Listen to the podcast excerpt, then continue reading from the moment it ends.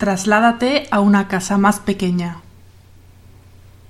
Si alguien nos pregunta si preferimos una casa de 100 metros cuadrados o una de 200 metros cuadrados, seguramente responderemos que la de 200 metros cuadrados. Más vale que sobre que no que falte. Ahora te proponemos que estudies la posibilidad de trasladarte a una casa más pequeña. Sí es cierto que en una casa grande no faltará espacio para nuestras cosas, pero solemos pasar por alto algunas consideraciones.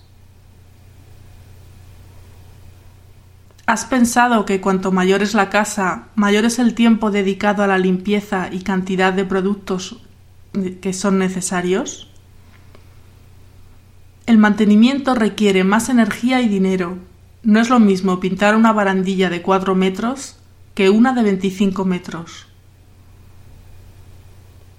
Mayor gasto de electricidad y calefacción. No es igual el mantenimiento de cuatro macetas que el de un gran jardín. ¿De verdad necesitas todos los objetos que tienes? Puedes deshacerte de algunas cosas y no necesitarás tanto espacio y está claro que la hipoteca será mayor. Lo ideal es vivir en una casa del tamaño que sea cómodo para tu familia, que no falte espacio, pero que tampoco sobre, y no acabar siendo un esclavo del mantenimiento. El tamaño del hogar también tiene que ser acorde con la situación familiar.